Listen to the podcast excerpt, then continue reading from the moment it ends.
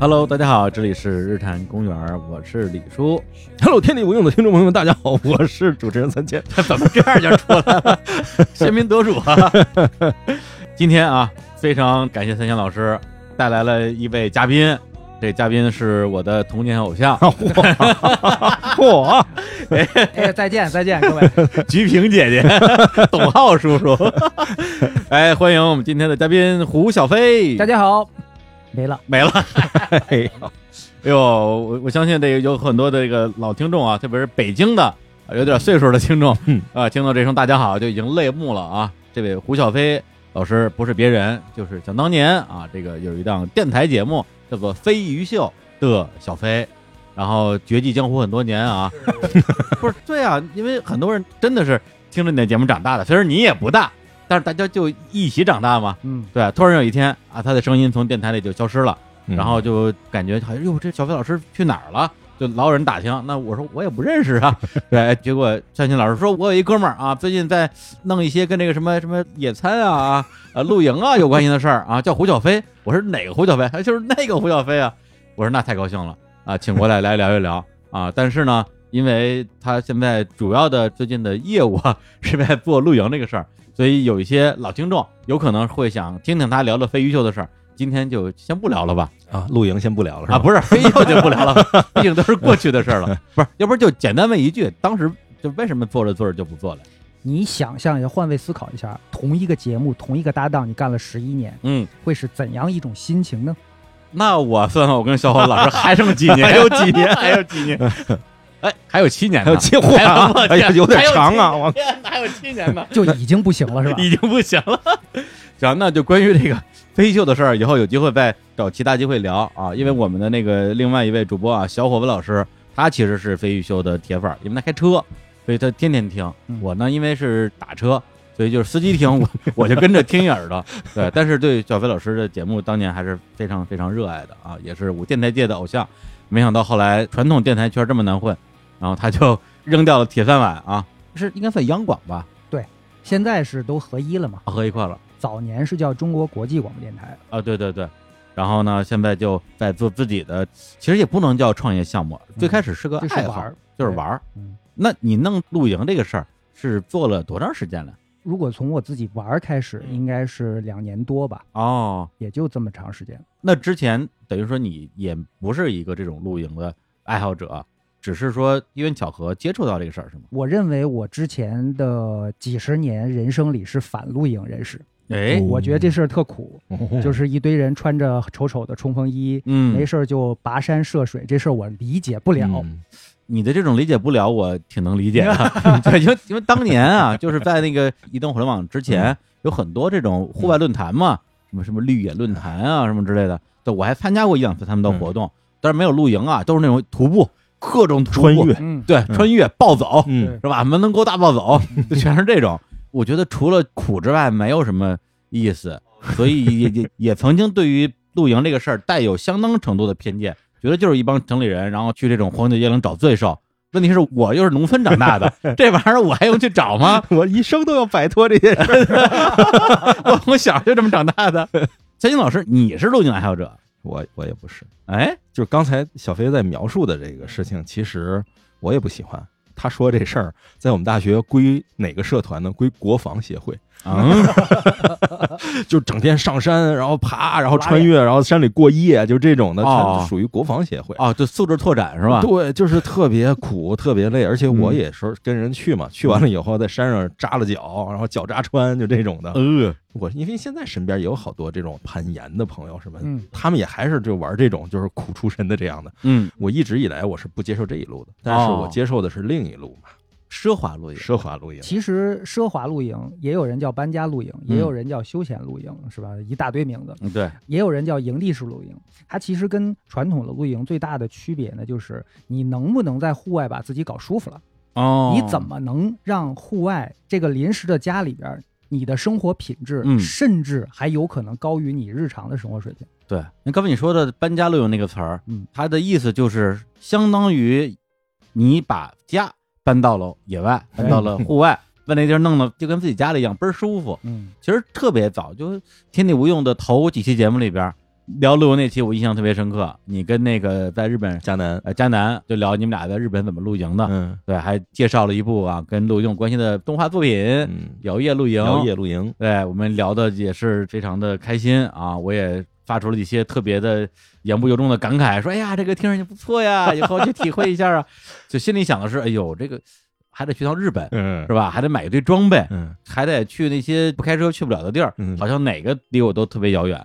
后来这个事儿也就没有下文了嘛，再加上后来就疫情了嘛，对。你说的这些话，我好像都跟他说过。真的呀，真的他有一度撺掇我，就跟他合伙在搞这个日本露营啊日本露营是吧？对对，你看幸亏没合伙，要不然现在要破产了。撂那儿了。哎，那小飞老师搞这个营地可好了，就在北京房山，对呀，太近了啊，不能过去，应该就是开车倍儿方便。不是，这等于你之前会以为这东西很遥远，或者是会觉得太先进了，以至于没有办法在国内落地。对，结果没想到，居然还有人真的，我觉得挺牛逼的，就是咬着牙居然能把它在国内落地，然后做成，而且我都愿意去，这个嗯是极高的评价。嗯啊，是是是是是，来喝一个，喝一个。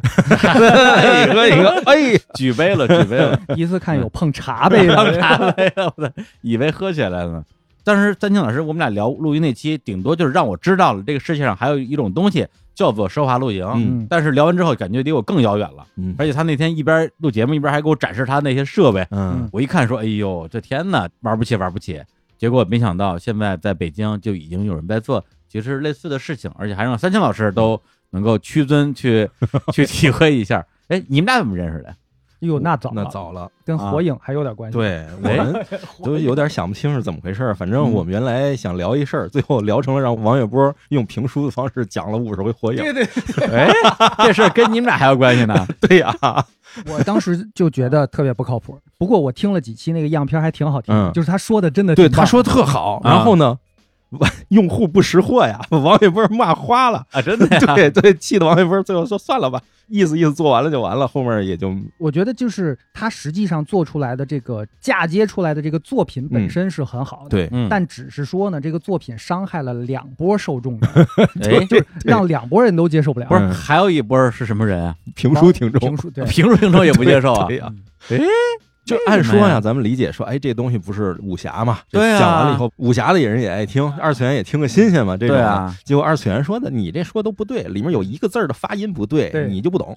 哦然后听评书的，哎日本的不听不听不听，苍啷啷掏出手里剑，这就是这事儿就本身就特怪。捻一个剑诀化作一根木头，哎，说的我特别想听，特别想，听是吧？好想听一下啊！这现在网上还有吗？这个我还真不知道应该，能搜着，应该能搜着，就说明这东西对于听众的门槛要求有点高了。啊，那得有七八年前有吗？六七嗯年前。呃，六年前，所以从那会儿开始，我认识三千老师。啊之后呢，在我的朋友圈里，我一直把他列入到不靠谱人群当中。哎，为什么呀？就因为这火就是火影啊第一印象就是这么一特别奇怪的一个事儿，就是不仅要做不靠谱的事儿，关键是能把它做完，而且果然不靠谱。有始有终。对，啊，那真够早，那时候你还在飞校呢，我还年轻呢，还年轻着呢啊。嗯，那露营这个事儿，你们俩是什么时候发现大家可以玩到一块儿去的就是他开始玩的时候。啊？因为我其实有一点儿的是，我一直在关注这个市场。嗯就我关注的其实不是那个说户外爬山去那过夜那种的，嗯我一直以来喜欢看殖民主义题材的文学作品和影视作品，哦，所以我对于法国人在下龙湾呐、英国人在印度啊，还有什么意大利人在北非啊，就这些东西，其实我是有强烈的印象的。嗯这个可以算是奢华露营追溯到最早期，从视觉和这个架构上的一个祖先，但它不是一回事儿，嗯也不是一个人群。啊对，不是为什么呢？为什么这个殖民地的这个文化跟露营？就是你殖民的时候，你到了一个 colony，你肯定要先搭建嘛，有一个东西，嗯然后因陋就简的。但是你又想让这个地方很舒适，甚至像英国人那种到哪儿都弄成自己家，嗯所以它一定会有大量的殖民风的家具、殖民风的建筑风格哦以及殖民风的服务态度。它用的是帐篷，嗯但是呢，怎么体现出这个奢华来呢？帐篷很大，内部的空间非常的够，就可能嗯一个帐篷一百平，可能说比我们家还大呢。对对，然后呢，所有的家具都是为了便携而重新设计过，但是做工和用料都还得非常讲究，甚至还得雕梁画栋，哦还能体现出什么维多利亚风啊，哎什么这个那个的。但是它该折叠的地儿，它得能折叠；该拆卸的能拆卸。哦，所以呢，为什么叫搬家露营呢？从那会儿来看啊，嗯，就是家里室内生活中该有的东西嗯。一样都不能少，但是得为了你出行好运输重新设计，奢华讲究嗯。还便携。对。还得耐操吧。嗯啊对对。还得结实。啊，等于说当时这个殖民文化实际上是催生了最开始的这些露营的装备，我觉得就是工业革命之后的这种殖民地文化，嗯。造成了户外生活不再是一种 ranger，嗯。嗯，它是克隆尼的本身的一种资产阶级的一种腐朽的生活嘛。嗯。这个东西就一定会催生出它的传播和大量的消费市场。它这种东西又催生出了各种的文化呀，所以就一脉相承的下来。就我嗯。一直会关注和看这个。好莱坞电影、日本动画里都会有各种的相关的涉猎，这条线儿就没断。嗯，然后突然这条线儿里多出来一个人，嗯。就是 啊就是胡耀多，出来一个很不和谐的人是吧？就不该这个人出现的，就是我就我操嗯，太开玩了，这事儿要火啊！这个。那等于说你玩露营比小飞鞋要早。我看露营比他早，哦。但是玩这个事儿肯定是啊，他玩儿是因为他玩什么都是一扎扎到底儿嘛。我觉得搞不好啊，我们是同一时期在关注这个事儿，嗯。对。但是呢，只是说他在关注的时候呢，我忍不住已经跳坑了，哎呦。已经开始买东西了。对对。来，那给讲讲小飞怎么入的坑。最开始是离开飞鱼秀之后呢，做了一个视频节目叫《非买不可》，嗯，那个时候就是想要刻意放飞自我，就不是在直播间里锁了十几年嘛，嗯，要放飞，我要出国，我要到处玩儿。哎，结果在做这个节目的过程当中呢，接触了各个国家的老外，嗯，然后我意识到一点，说为什么他们老喜欢在户外待着？嗯，是因为真的去不起室内呢，还是说户外有什么独特的魅力？对，之前可能真的会有一种偏见，说那些喜欢全世界各地跑的老外，是不是都是一些穷老外？所以他们就只能去一些穷的地儿。嗯，呃分两拨人，哎就是确实有那种穷的，可能年轻嘛，嗯，穷的，但是当他上到一个新的阶层的时候，他也有一样嗯在那个地方有同样配套管他。就你想，现任的英国女王伊丽莎白二世，她得知她自己成为女王的时候，是在肯尼亚的一个树屋上。哇，所以肯尼亚现在有一个谚语叫“上树是公主，下树是女王”。哎，有意思。她当时在肯尼亚访问，然后跟她老公菲利普两个人在树屋上度假，然后上面大西洋、长颈鹿，然后下来接着一气儿把死了，然后她成女王。就是他们在那个时候都是有这种，嗯，你要想在外面玩，有的嗯是有钱让你把整个舒服环境搬过去嗯的那种东西。嗯但是你要没钱的，你当然就外面躺着去呗。啊，就不都是那种吃苦受罪的。对对。对对，然后小飞跟那些老外聊聊之后，发现这事儿有意思。我看了以后，我就会琢磨嘛，其实留下了一个小小的种子。然后回来之后呢，就开始关注野餐。我说我没事儿也也上户外玩一玩。嗯嗯再加上还有一点呢，就是接触了很多的老外，里面呢有很多是来过中国的。嗯然后我就发现一个特点，好多他不止在北京待过，他在好几个城市都生活过。嗯然后我就 突然意识到，嗯，我怎么有时候比一些外国人还不了解中国？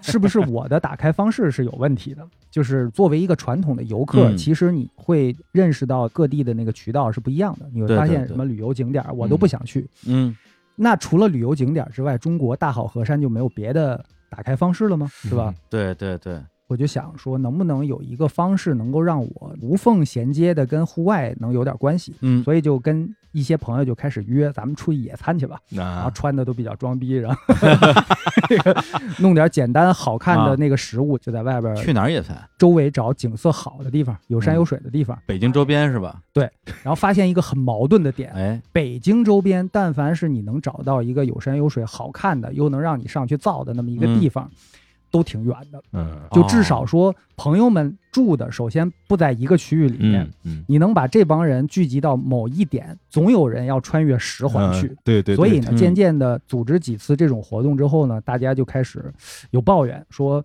咱能不能举办个近点的，或者说咱过个夜试试，就是哦组织个性价比高的活动。对啊然后我没玩过露营，嗯对户外是很敬畏，但同时又很陌生的那 那么种感觉。哦，我明白，你们之前玩的就是远足式的那种，就到那儿撂摊儿吃顿饭，吃完饭，拍拍照，然后拍个照再回来。路上五个小时，就哎呦天哪，是，就为了吃这个饭拍这个照，所以很快就觉得这个挺作的。嗯然后呢，再加上那会儿呢，其实已经接触到了日本的一些露营的杂志，比如嗯 Go Out 呀、Go Out，嗯就发现哎，这露营这东西可以很好看，嗯可以很舒服，可以涉及到很多装备，嗯也可以说提供一种性价比非常高的休闲度假的方式。嗯所以呢，就开始自己买买买，嗯也召集身边的朋友们，大家一起去做这种露营的尝试。嗯一直到去年的六月份，做了第一次的天空下的周末，这是我们第一次开始组织活动了，哦，在就同一个地方，啊房山房山。哦，当时就找着那地儿了。对对对，要不然你先讲讲啊，所谓的这个露营啊，就是你们这个露营整个的一个流程是什么样的？就跟咱们之前在绿野上看的那种露营到底有什么不一样？其实很像他刚刚说的那个殖民地风的感觉。嗯大家选定一块地方，嗯就是要去那儿殖民，选定一块地方，嗯嗯相约一堆人开始往那边跋涉。嗯到了以后呢，占地方，嗯圈哪儿是自己的家，嗯卸货、搭建，搭建完了以后起火做饭，哦就是一个最基础的这么一个过程。因为你一天三顿饭，每顿饭之间其实只隔了几个小时而已，对所以说差不多把帐篷搭好了，你就必须得起火做饭了，嗯，否则的话你赶不上了。嗯然后呢，第二天差不多才能有时间给自己的家稍微装饰一下。嗯不是第二天还不回来，还装饰啊？不不不不行，东西太多了，嘿，太费腰了。这、嗯如果说不驻足两天到三天的话，你啊会觉得性价比是不够的。哦我可以来比对一下，嗯。就是你看咱们之前刚才说的那个嗯。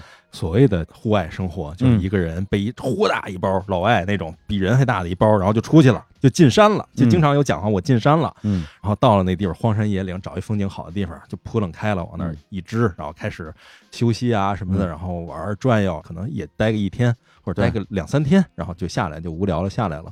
这种是什么？就是当有一个人说我想去体验自然，我深入自然，这个时候呢，我救活他，嗯然后我去，这是这一种方式。当然，其实是很主流的一种方式。嗯但是还有另一种，就是他刚才说的这种搬家式露营啊、奢华露营，就是我也是想体验一下自然，换换环境。我不救活他，嗯就是或者说是我救活他的方式没有那么的贴近他的习惯、自然的习惯。刚才你说这，其实我觉得一定意义上回答了我要问的一个问题。嗯，这个问题我自己本人知道答案，但是很多听众可能会有疑问，说你这么喜欢把家里那些奢华的啊嗯家具啊啊，你这些炊具啊，这些茶杯啊碗啊，你跟家待着不完了吗？你干嘛嗯费那么大劲去外边还还原一个家出来啊？这个其实地实上没有草。呃，这个 我我可以试着解释一下啊。哎呃，奢华露营这个东西呢，它是来自于生活，嗯，但是高于生活。哎，刚刚他嗯提到了，说我的很多东西我都得按照家里面家用需要来匹配，匹配到我帐篷里，嗯匹配到我这个野外临时的家里面。嗯。但是呢，家里面你选物，简单的说好就行，嗯。但是在户外你还得根据这个户外的条件，说轻便吗？嗯。方便携带吗？嗯。对。结实吗？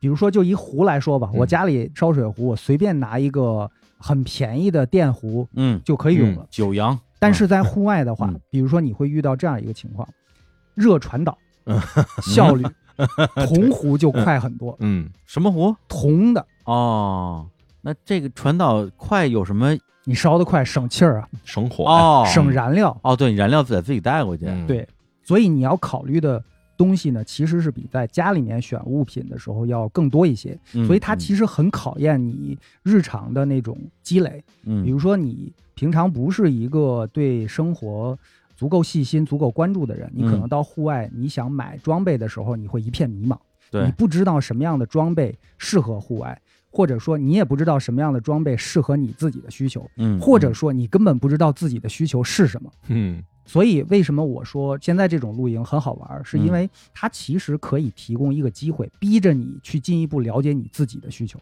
哦，从这个角度来说，然后他会逼着你重新去审视你现在的生活状态是怎么样的。说原来、嗯哦，原来我是一个啥都不懂的一一个 一个人。不是这个不需要露营，我也知道，我本来就是啥都不懂的一个人。那因为小飞说的是露营本身啊，因为你一旦决定要去了，你要解决问题，嗯对你现场你用的这些呃所有的装备吧，你肯定要要让它在现场是适合使用的，嗯在这个过程之中去更了解自己，发现自己。但我觉得还有一个非常重要的一个点，就是在于这种体验本身，嗯，确实应该是应该是啊，因为我没去过，嗯应该是比较爽的吧？可以这么说，它就是一个关键词，嗯就叫 lifestyle 生活方式。嗯户外的这种奢华露营本身就是生活方式这个词的一个非常明确的一个体现。嗯所谓的生活方式，其实就是我不向生活妥协，我希望我的生活能有一种我可以控制的方式，代表我的我的 life 能够有一个我的 style。嗯那么奢华露营其实就是代表我首先我不想只在家里待，我希望到户外去。对，那么我说去就去，但是我在户外我又不想特别救火那么惨，所以我希望它能够让我舒适，嗯所以才有了相对奢华的露营。然后同时在奢华露营中，我又希望能代表我个人的一个品味，就跟我家里我要买一色的壶，嗯买什么样的杯一样。所以我在户外我也会挑选符合我的装饰、符合我的风格，哦打造成不同样的风格来代表我是一个这样的人。它事事处处其实就代表着生活方式，而生活方式最终极的回馈嗯。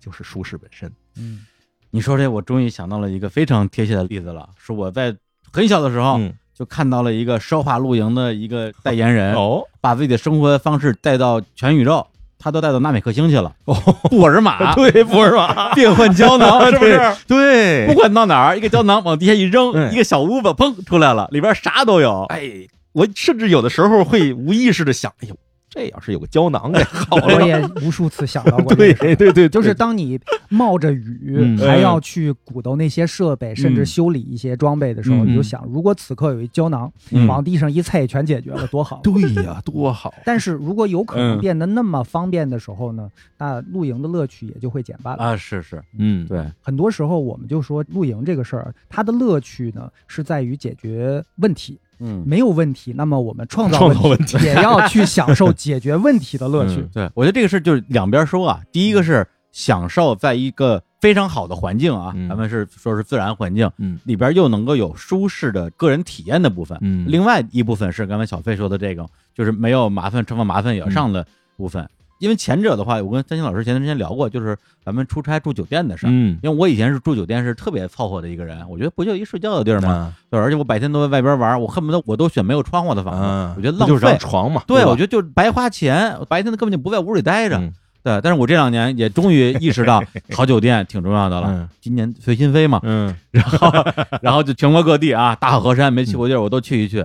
到那之后发现，哎呦，除了北京之外的地儿，酒店都挺便宜啊。嗯你订个什么希尔顿、什么香格里拉、啊什么威斯汀，也没多少钱。弄个海景房、江景房，嗯往那儿一坐，然后看着底下的那个风景，觉得心情是愉快。嗯然后呢，反过来讲，如果说本身你不是说在这种城市里边选择一个能够看到风景的这样一个角落，而是你就去到自然里边，嗯你作为自然里边的一个观测点儿，嗯然后弄一个啊变换胶囊的一个屋子出来，去体验这种大自然的美好吧。我想象一下啊，如果你把一切都弄好了，嗯邀请我过去住，我我是很愿意的，我觉得非常爽。对，因为小飞说的那个事情呢，呃，三星老师肯定是非常喜欢的啊。你又是装备党啊，嗯又喜欢动手，嗯喜欢这个建造的过程嗯。那么这个建造的过程的乐趣究竟在哪儿？为啥我就体会不到呢？我觉得呀，其实你更适合另外一种存在。哎它从视觉上呢嗯跟奢华露营有点像，嗯但是它不是，它叫做野奢酒店。哎哎野奢奢酒店酒店的对对对野奢酒店呢，跟奢华露营是有亲缘关系的，啊，但是它其实是过去殖民地时期那种 safari 文化的直系的后代，嗯嗯，演变到现在就是你花钱，普通人也可以去体验的野奢酒店。嗯。Safari 最大的特点呢，就是有各种仆人帮你解决哦。所有的搭建的问题。嗯。那些老爷们、太太们嗯是吧？夫人们、小姐们啊，还是过着自己符合他们身份和地位的事，但同时呢，嗯。他能享受异域的美景，嗯。以及他还能体会那个打猎的那种刺激。哦，但是人家同时，就比如说本周的《泰晤士报嗯》，到点儿你得给我送过来。嗯就嗯他可能是在非洲打猎，但是他该有的社交、该有的什么东西，或者那个我给朋友写信，嗯给他们寄了照片过去，嗯之后那个回信是不是本周我也得收到？仆人得帮他去解决所有这些问题，包哦括到点儿了，我昨天打的那个猎物端上来吧，我们得品尝一下，哎呦，就都有人给他解决。厨子都带过来了，对，但是奢华露营呢，就是我们自己又是那个仆人，又是那个老爷，嗯，又享受搭建的乐趣，但是又享受最后那个成果，我明白了。所以其实特别忙活。但是对于你来讲呢，啊，你更像是那种去体验 Safari 酒店的这种人群。对我得做符合我这种懒人身份的事儿。哎 其实本质上我跟你是一样的，啊，就是我也是，其实没有那么热爱搭建这件事儿，但是确实因为我这个人这哎个作劲儿，你也能知道，嗯。很少有人能符合我的标准，哦，所以我只能自己来嘛。哦哦，就是你要是说像 刚才说 Safari 那个嗯。文化里面，很多人就是贵族嗯，或者新兴资产阶级的老爷太太们，哎，他们愿意为刀耕火种所做出的最大的努力，就是换上一身猎装嗯，和把真丝的手绢换成棉麻的手绢。哎呦，然后他们去体验的还是那一套酒店式管理的嗯。服务什么的这样的，我也喜欢啊。你可以找小飞当你的仆人，让让他帮你干这些活儿。其实我喜欢的是克隆尼时代的那个 Safari，嗯，就等于我的思维一直停留在二十年代之前，嗯，很优雅。对，就那个时候的感觉。所以你像我去大峡谷的时候，我也是试图想冲进他那个 El Tava 那个酒店去住，嗯但是最后没有住在旁边了嘛，我也就还觉得挺失望的。我是愿意住那种有传统的美国当地的服务人员给你服务，嗯，并且带你去看看，哎，我们这儿有这个那个，然后还有嗯可以在户外在那个搭个帐篷上吃点东西，嗯参观一下看看。是你去个三亚都住这种带管家的酒店，你肯定是喜欢 被服务。对，对，来来，小飞老师给我们讲讲自己动手丰衣足食的乐趣到底在哪儿啊？你有没有看过一本书是梭罗写的，嗯，叫《瓦尔登湖》？那太有名了，看过。瓦尔登湖呢，它其实讲的跟我们现在在做的这个尝试是很接近的事情，嗯只不过呢，它比我们早了一百年。嗯欧美呢，它其实比我们早一百年进入探讨生活方式的一个时代，哦，包括米其林指南，包括瓦尔登湖，差不多都是在一九零几年到一几年之间吧。就我们大家回忆一下，媒体上面什么时候在炒这个生活方式这个概念最热？差不多是二零零几年到一几年这个嗯十年间吧。嗯啊，是吧？所以刚好是一百年的差距。那梭罗当时呢，做瓦尔登湖的这个生活实验的时候呢，他这个背景就是他觉得嗯，美国城市太喧嚣、太方便了，嗯 没法过了，嗯就已经嗯就跟你喜欢大理一样。就他其实想要逃离一个大城市嗯，想要找一个僻静的地方，嗯重新去建构自己的生活，看看人类的生活到底真正需要的是什么东西。嗯就好像从这一大堆线里摘出那么一两根线，我重新去分析它是一样的。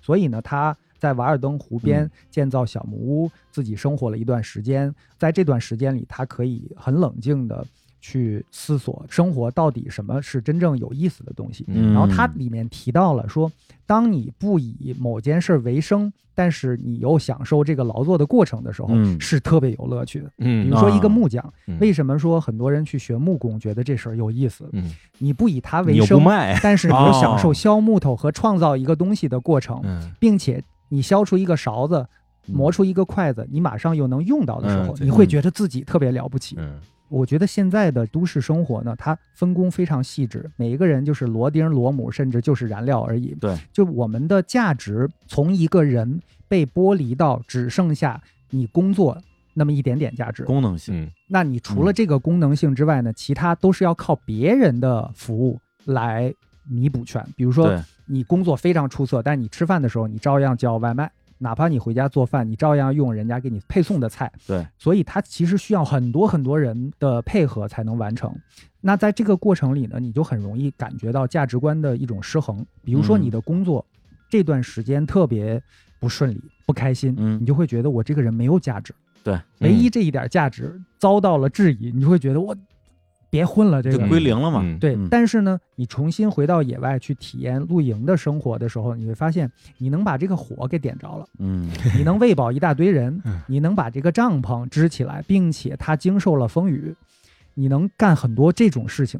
那些其实都是人类原本应该有的价值，嗯，但只不过被城市剥离掉了。但露营又把这些价值还给你，你变成了一个更加立体的、有多种价值的一个存在。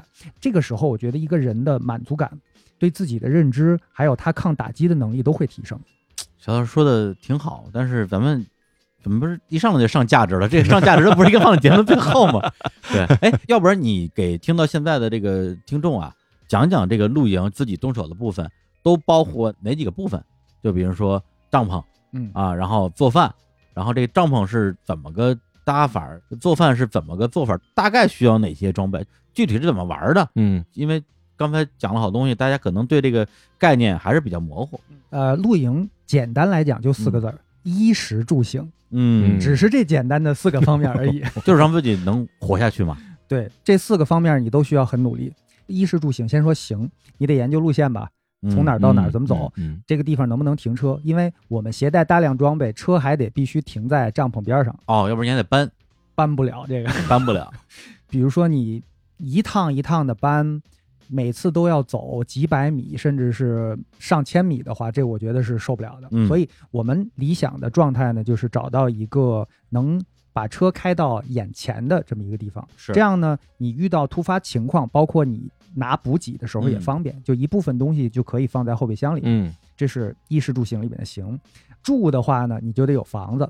房子具体上你是用哪一种结构的帐篷，多大尺寸的帐篷？嗯，你要不要天幕？天幕下边要不要摆放桌椅板凳？天幕是什么？天幕可以理解成为一个棚子，遮阳棚。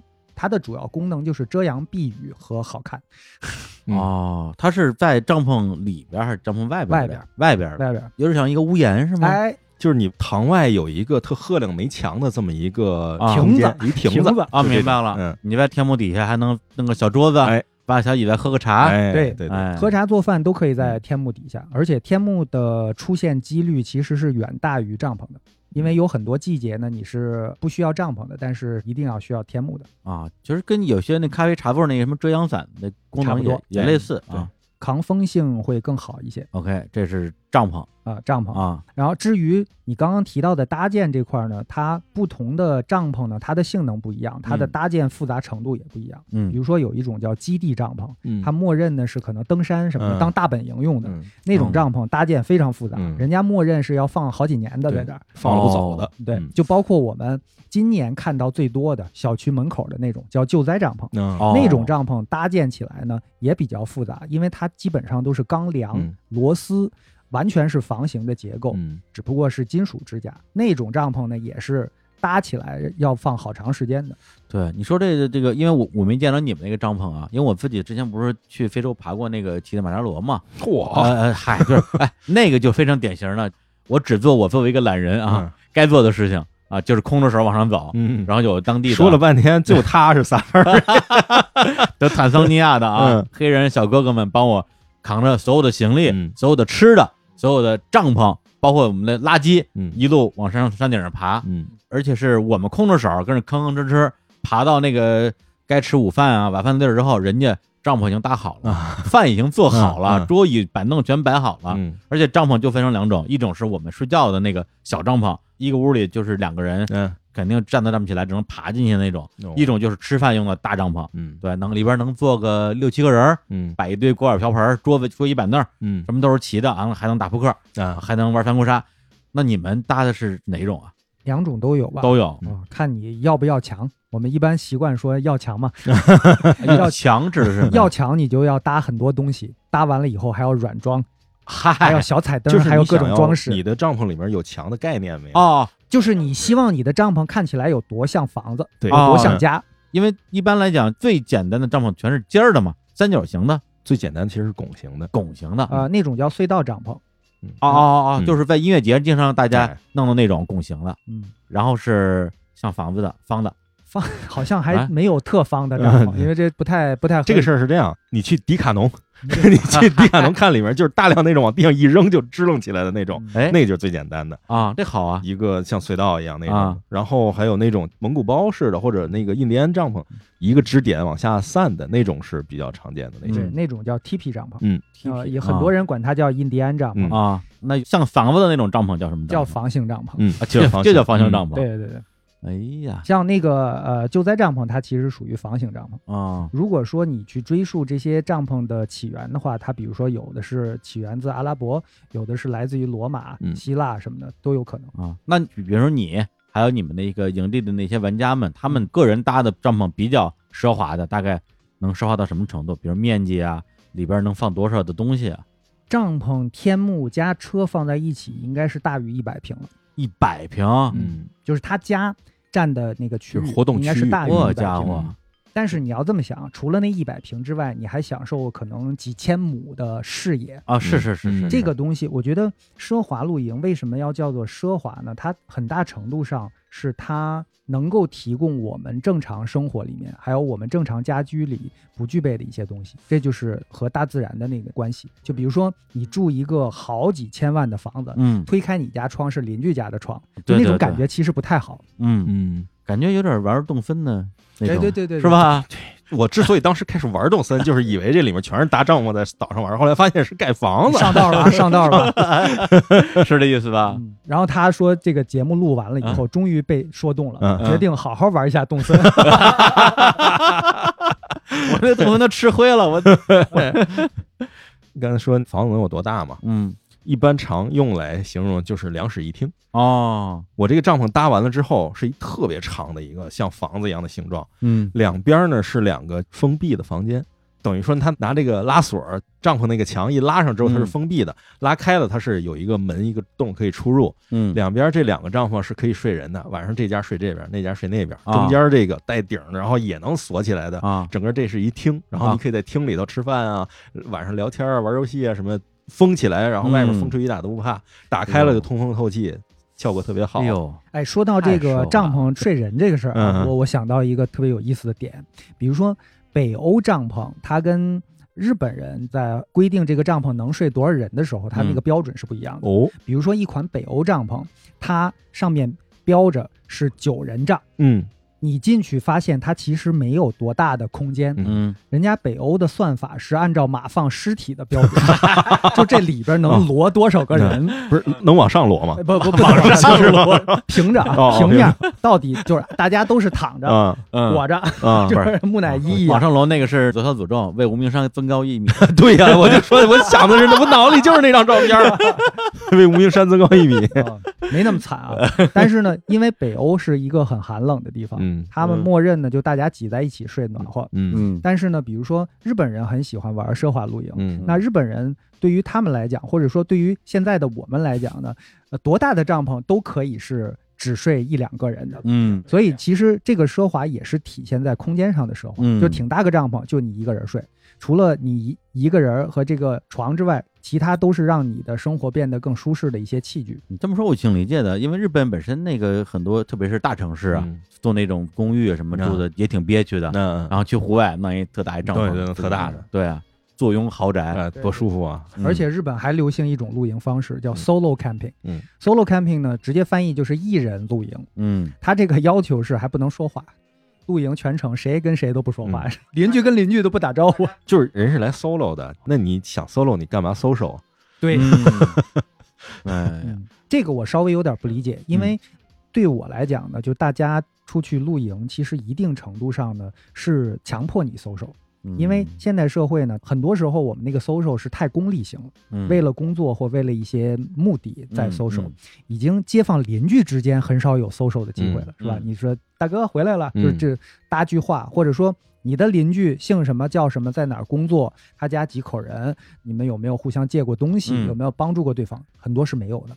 是不是因为咱们平时跟邻居已经不 social 了？对，所以出去露营的时候要 social。露营的时候，反而是啊你很享受一个小村庄的那种嗯夜不闭户的那种邻里关系。是，然后大家围着篝火的时候，所有人其实都不嗯知道对方的身份和社会地位。甚至都不聊这些东西。对，他在日常生活里扮演的角色，他戴的是哪一张假面嗯不知道。但是围着篝火的时候，大家就是邻居，就是兄弟，就是一个部落里的那种成员今天晚上你就是我这岛上的街坊。啊！对对对对。然后那种感觉呢是特别平等，而且嗯大家会反而是放下很多心里面的那种芥蒂，聊的会非常爽。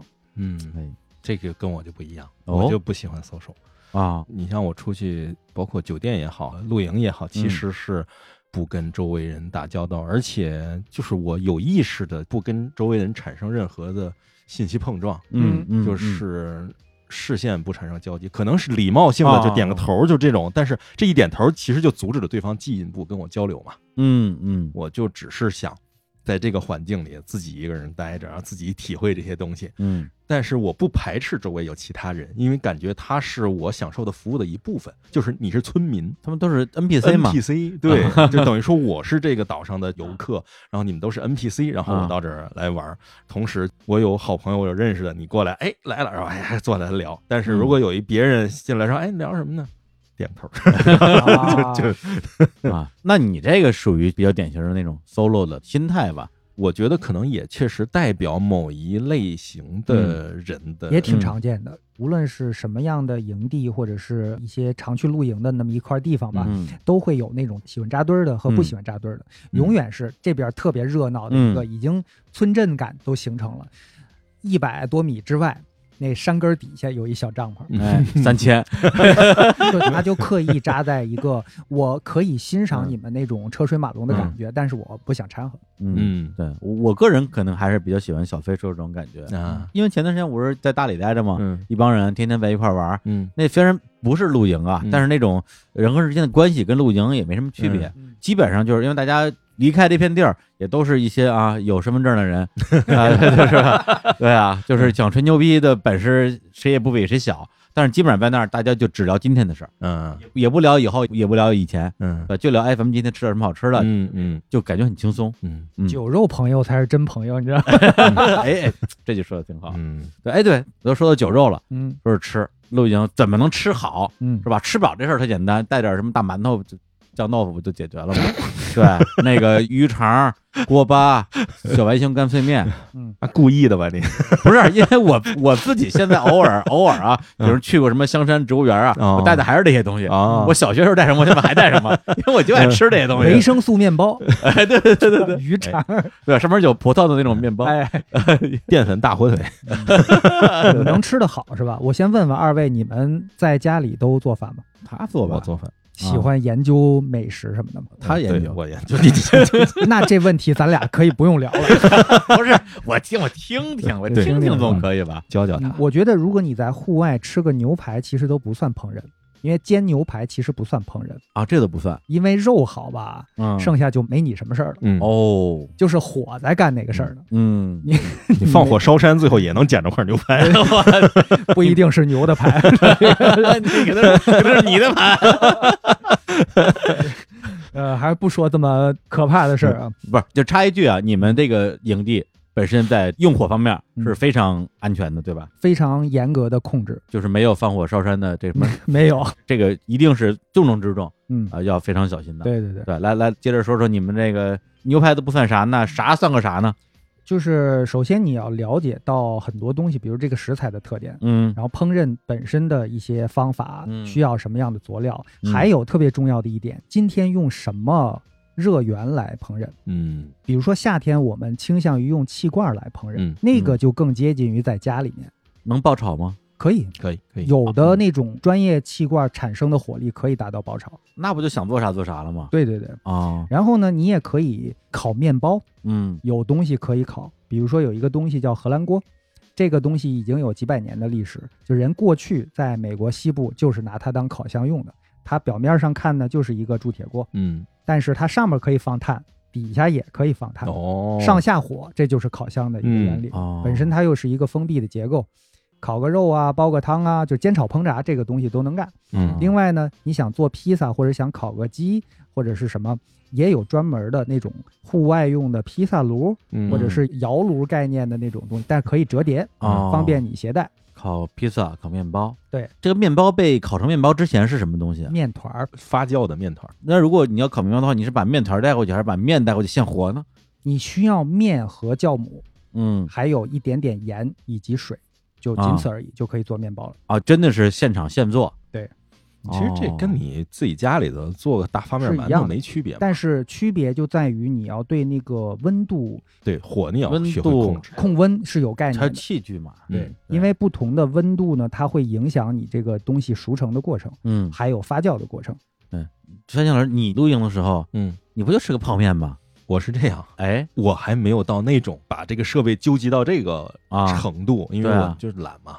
我是什么呀？我是能够让我略微触摸到这个边界的这个感觉就有烹饪感。对，有烹饪感就行。啊，所以我会就这泡面嘛用比较好的嗯。炉子，就是用比较好的那种焚火台，啊，然后在里面放柴也好嗯，炭也好，然后会基于我这个焚火台能做的东西，比如说我手头有一些小锅，有一些个小器具，然后这些东西能做的，比如说我能烤一些肉，那我就带哦就是能烤肉肉这种情况，我能煎牛排，我就带个牛排。什么都没带，我啊不想，那我就让他做个水，我也能感受到烹饪感。然后我去冲一个泡面，嗯，我就冲个泡面 也是可以的。手冲个泡面，对手冲泡面，手冲大师。但是说是泡面啊，给人嗯感觉好像说，哎呦，荒郊野岭吃泡面。但是咱们当年也都看过那个动画片啊，嗯《摇曳露营》哎，对呀、那里边那个泡面那个水咕嘟咕嘟，哎呦，就是你把水做熟，然后冲进去，哎呀，然后在周围这样的一个环境下，嗯。你体验这种现代文明带来这种饮食感的时候，你嗯。本身也是有一种愉悦。不是泡面吧？它还有一个名字叫方便面，因为这个在户外呢，一切都不那么方便。嗯所以你偶尔懒的时候呢，有一个方便的能吃的东西是很好的。嗯所以其实我们很多人，哪怕是对美食再讲究的人，出去的话也会带一个保命的东西，就是哦万一救命的，你的这个啊就很多的情况都出现了变故的时候，你最起码能喂饱自己。所以方便面其实是一个很好的备用干粮。哎嗯那你要说我给你推荐个东西啊，嗯你还真不一定在那个你的营地吃过。我前段时间在云南嘛，嗯然后天天大家晚上就说，哎，吃完晚饭找地儿待会儿呗。当地的这个长居的朋友有个小院儿，啊我们就每天去小院儿里生篝火。嗯生起篝火之后干嘛呢？拿两双筷子嗯烤乳扇，就在那个火堆上，木头生起的火堆上，不需要任何的烹饪工具，就是筷子夹着乳扇跟着烤。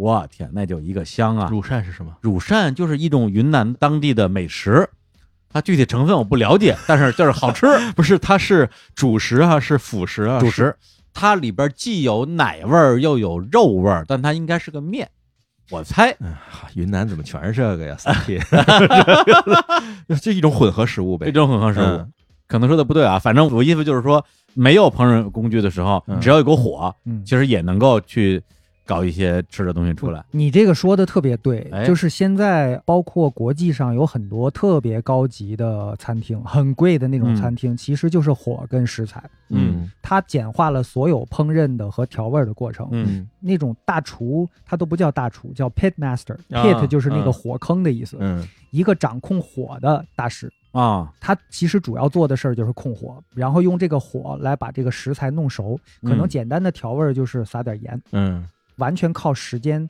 靠火力、靠碳产生的这个奇怪的梅拉德效应，嗯，最后让食材变成一个你想象不到的味道。哎，你刚才说这个，我觉得特别的对，就是在户外的烹饪，其实因为它的火力无论如何都比室内是要少的，嗯所以你甚至可以直观的体会到整个美拉德反应。嗯，所以这个美拉德反应的过程是特别让人愉悦。啥？美拉德反应，嗯我们可以简称为食物的褐变效果。就是当一种食物 被加热过程中变得有点偏发褐色，也就是焦黄色的时候，变脆。然后变哦，脆的时候，它就是一种美拉德反应，因为是一个叫美拉德的人发现了这种反应。就是烤馒头干儿那个 烤肉就是哦。红肉肉上去烤完了以后变成了肉都是褐色的，哦，就这个过程就是美拉德反应的过程，然后它会伴随着食物的熟成、褐变和香味儿的溢出。就一定程度上，烤肉它的那个魅力在于这个。假设你烤完那个肉没有梅拉德这个脆皮儿，嗯。人家会觉得嘖可惜了。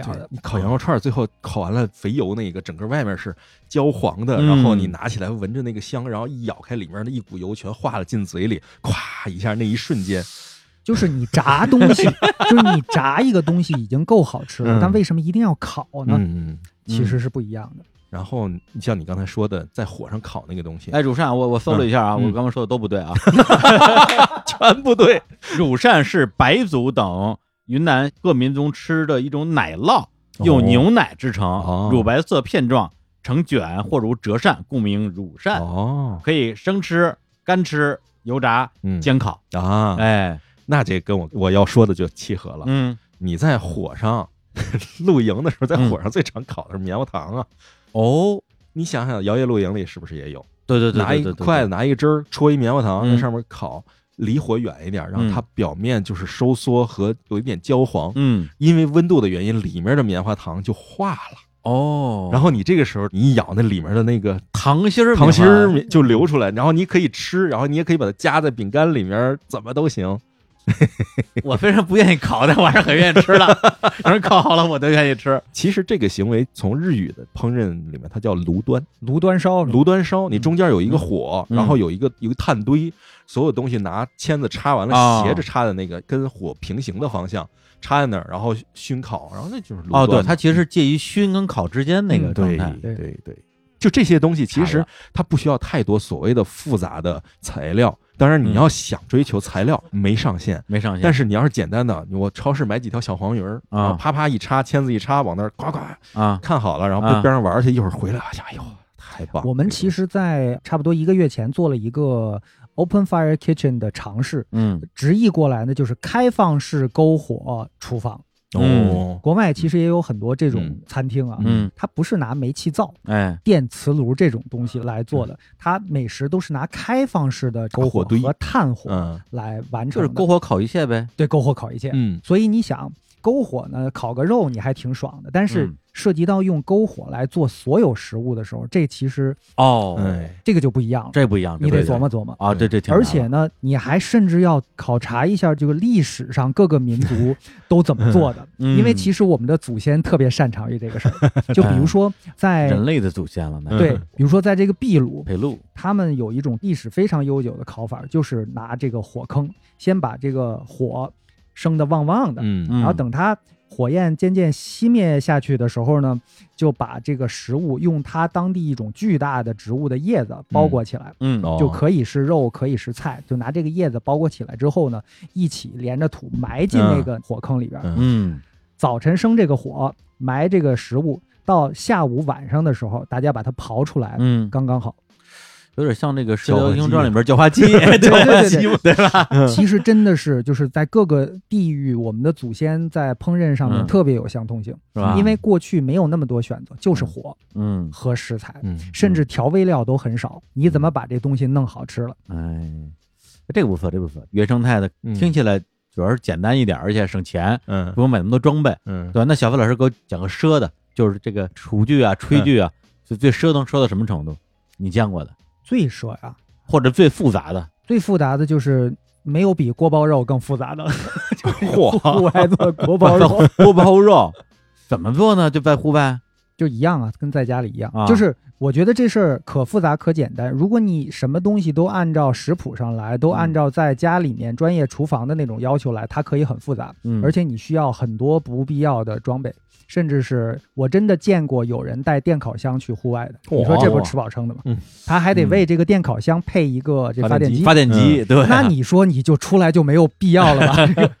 然后还有带那种咖啡机的，嗯，就是那种商用的嚯。咖啡师用的那种浓缩咖啡机，啊，他也得给他想办法配上电。啊。但是呢，嗯。其实，在户外有很多户外的解决方案是非常优秀的，所以我觉得往奢了比呢，这个嗯。是一个误区，哦，就是你如何能够把复杂的过程简化。嗯。就比如说做咖啡，其实很多人喜欢手冲吧，嗯但是在户外的话呢，手冲你先磨豆，嗯嗯然后呢你要冲那个滤纸，是吧？嗯，然后你要什么温杯。如果是冬天的话，你这一杯滤下去之后就变冰咖了。嗯 你想来杯热的，最后冰咖 是吧？意思，所以呢，这个时候我们可能会用叫 percolator 这样一个结构的壶来嗯做咖啡，嗯它很适合于冬天。那个壶呢，翻译过来可能叫渗滤式咖啡壶，嗯它其实有一点像传统的美式低滤了。嗯嗯，这有机会我给你们找图吧，行这个不好形容这。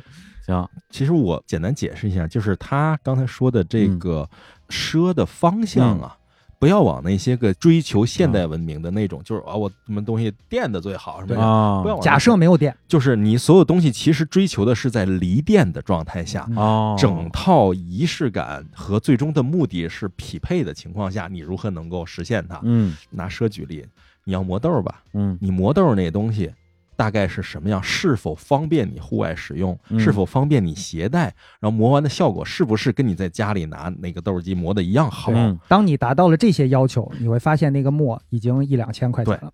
哦，已经两千了，就开始烧装备了。然后你还要所谓的户外的壶，你带去的能烧水、能够口小的什么的那种壶，嗯然后你总得滴滤吧。嗯你用滤纸，那滤纸架在什么上？你得架在一个滴滤的那个设备上。嗯你滴滤设备到底是一个铁圈还是四个铁片儿？嗯它能不能折叠它？能不能折叠？还是它怎哎，一能？折叠，而且呢还得轻便，它得是嗯用钛来做，还得好看。这东西上七百了。对我喝一咖啡好几千块钱出去了。对，这就好几千了。啊所以我给你举一个实的例子，我有一个日清和雪峰合作联名出的开杯乐专用的户外的小饭盒，啊，等于雪峰的那个嗯出了很多钛合金的杯、钛合金的锅、钛合金的碗，嗯它出了一个完全能够放一个开杯乐 cup noodle 日清的日清那那个个合味道。合味道啊，能放一合味道进去的这样一个杯，大小是一样的，然后上面带个盖儿，然后你携带的时候呢，你就把那个开杯乐放这里头，然后你盖上盖儿，然后就带走，直接把面放进去。把面整个放进去。然后呢，你在户外的时候，你就把这面拿出来，把这水倒进这个杯里面，然后加热完了之后倒进那个面里面，然后这样就可以用来泡这个面。然然后泡完了之后，你就可以把面倒回这个杯里，然后拿它吃。嗯折腾来折腾去，就为了好携带、好使用。使用完了以后还帅，然后还轻。嗯多少钱？那关键是限量款是吧？对还是限量合作款款，限量款可能上千了就。嗯九百多还是一千二？反正，嗯，呃，你要说贵吧，也不说多贵，嗯但是它这功能吧，确实不是一个必备的 功能，对对，它是一个独一性的一对，纯粹就是为了爽。呃，对，就是为了爽。所以其实户外装备呢，它分几个领域吧。你如果是真的严格上来讲，户外就是你搜的时候，它得上面就是一个户外产品，哎，它是一个派系，嗯它一切都是为了那个功能性和实用性。嗯嗯但是也有时候呢，也有些人喜欢收藏那种限量的、少见的、嗯稀有的那种东西，更多像是收藏，那个就可能会有很多超过它使用价值本身的附加值。尖儿货，尖儿嗯尖儿货，尖儿货对对对。对嗯非买不可。对，然后另外呢，还有一个派系就是，当你知道自己的需求，当你知道你在户外所面临的状态之后，嗯你甚至可以选出一些便宜好用的家用产品，但是哦同样嗯也适合于户外场景。就比如说咱们小时候都用那个嗯大铝壶烧水那个，哎，对啊在户外好用、抗造、轻便，啊，对对对对对嗯，而且它大，壶膛大，啊所以你在运输的过程中，壶膛里你还可以放装东西点东西哦，就是水碱多了点儿，别都挺好的。啊。那你别拿家里那个呀，你可以配一个户外专用的大铝壶啊。嗯哎，哦你说到这个水碱的问题啊，比如说呃，房山我们那个营地嗯天开自然营地呢，它什么都好，就是这个当地的水是属于地下水抽上来哦直接用的那种灌溉水，嗯水质其实不错，但是水碱非常非常大。哦，如果你用那个水接了以后烧开了，能不能喝呢？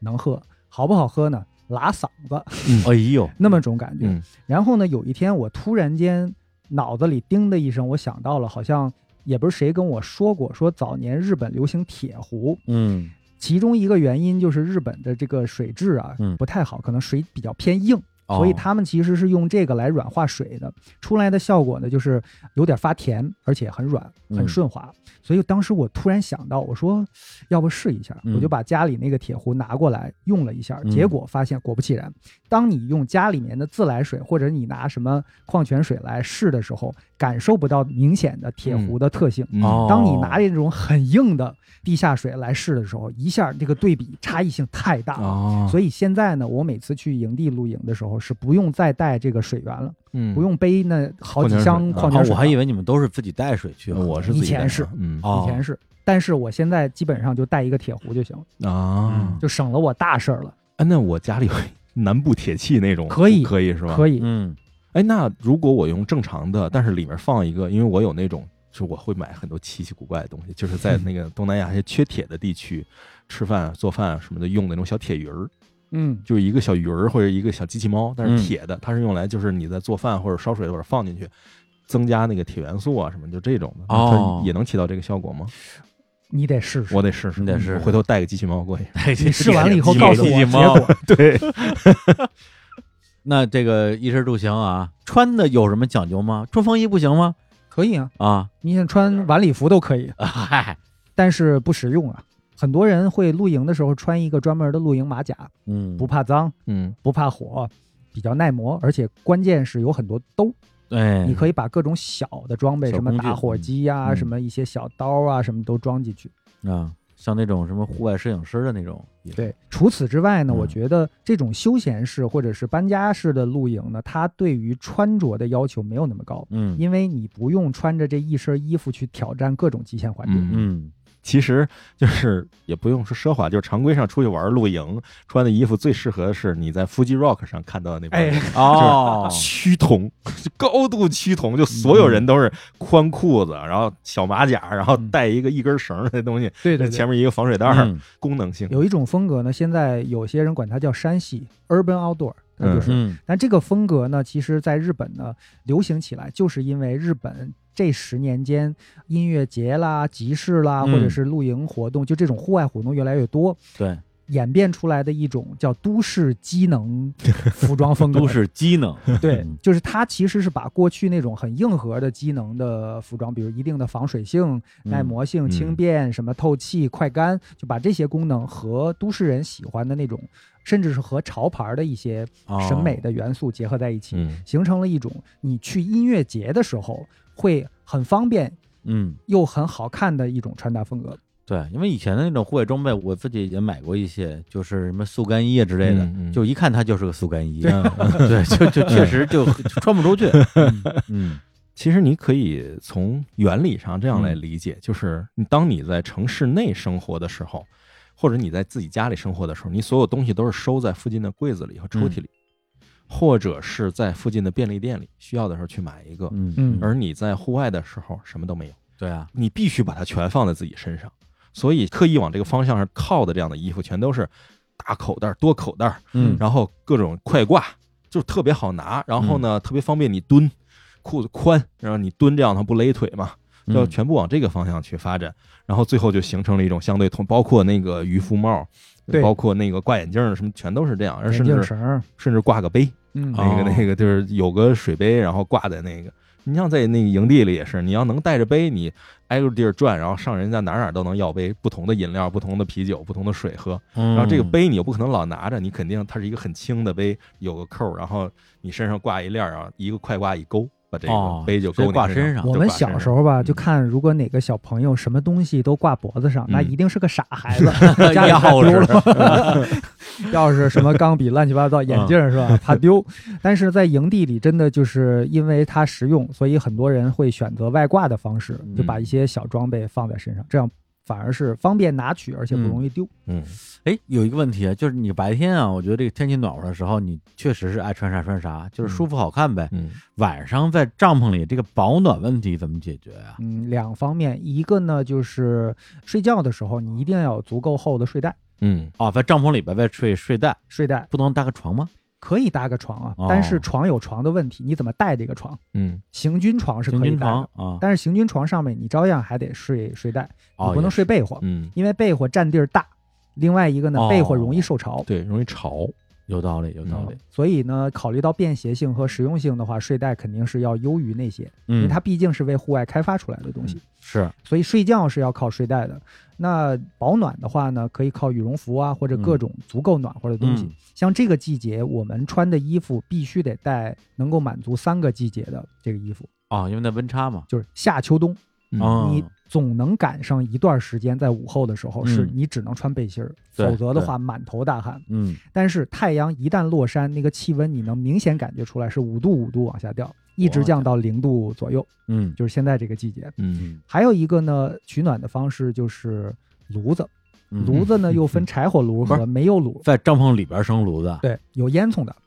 哦，对？吧？这个冲击性很大吧？太厉害了，嗯对，你看啊，很多人其实喜欢露营呢，就是很直观的拉他下水的那个东西是火，嗯，就是对对对，对在都市里我们有多少机会能看到火？不敢玩火嘛，对对，不让也不让。但是嗯在户外呢，这个你离不开火，包括在帐篷里，你想有一个壁炉，帐篷里你可以嗯。看着这个火，往里时不常添个柴。壁炉，对，大家围着这个壁炉聊聊天儿，奢了，喝着酒，哎呦，往里，添着柴。哎呀，冬天的时候，帐篷里都能在十几度左右。哇太舒服了，这个，你想想，这是从帐篷里面看的视角，嗯帐篷外面看的视角，就是一个大帐篷，嗯斜那个 TP 帐篷。嗯你一个人在外边特冷，然后走过来，就远远的看到那个帐篷啊，支起一个烟囱来，啊伸出来，走着烟，然后里面这个黄色的灯光晃啊晃啊，嗯，里面传出欢声笑语，然后有影影绰绰的人影，你就想往前走，嗯。就想往那儿去，你知道吗？哎呀，就这个感觉特别好。是好像就是自动切入到一个流流浪的旅人的视角，啊！就是在这个季节，啊。你看到营地里面的啊那个画面，你经常能想到一句诗，嗯。就是“朱门酒肉臭，路有冻死骨”。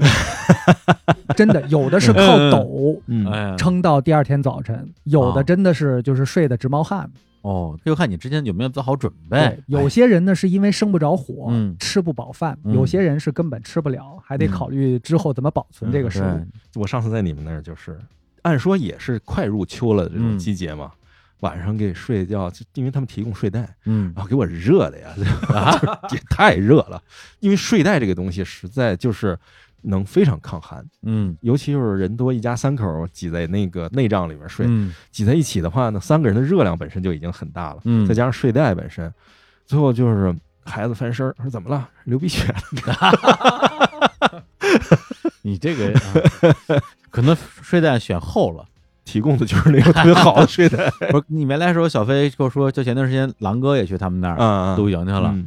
睡袋选薄了 那是别人给他带的。啊，啊对，肯定没使他们的。哇，冻了一宿王哥是被朋友叫过去的，啊说你什么都不用准备，都给你准备好了。啊，结果发现第二天早晨呢，狼哥说半夜都醒好几回，三点就就受不了了。到早晨一看，人家给准备了一个零上十五度的睡袋，当天的温度是在零度左右。然后我就拍着狼哥的肩膀说：“我说都说你人缘好，原来是个谣言呢。原来这么好啊！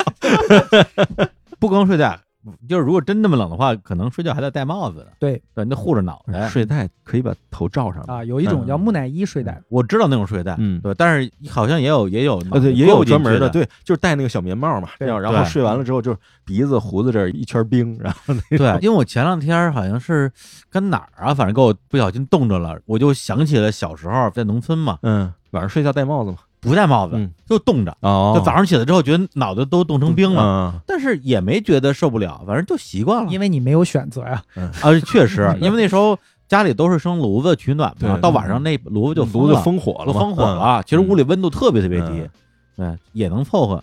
嗯。现在确实多了很多的选择，让自己不那么难受。现在好多去露营的人还有一个特点，就是他不管里面穿什么，外面罩一件很肥大的一件，就是户外工作服。然后这种其实就很方便，因为里面你热了就夸夸一脱扎在腰上，就好多嗯都好办。然后你不用说是，哎，我带个什么保暖秋裤什么，我凉了热了，我上帐篷里头把全身脱光，然后再穿上内衣。就是甚至现在还有那种可穿戴的睡袋，就是哦，哦两节接一起是睡袋，你从中间的拉锁腰那儿一拉，它可以是个羽绒服。哦哦，然后下边那一节呢，你可以在烤火的时候，比如你没穿秋裤，嗯或者你围着篝火跟大家聊天的时候，嗯你把腿套上嗯也是可以的其。实像个大胶囊，对，哎对，嗯，还有能从把手从两侧出来的嘛那种，对，就是特别好玩，就是像一个什么啊。面饼人儿一样，就是 腿也能分开，手也能出来，也挺好玩的。嗯，刚才聊的都是关于怎么玩露营啊，嗯。就特别是范青老师跟小飞说的这个奢华露营，嗯。咱们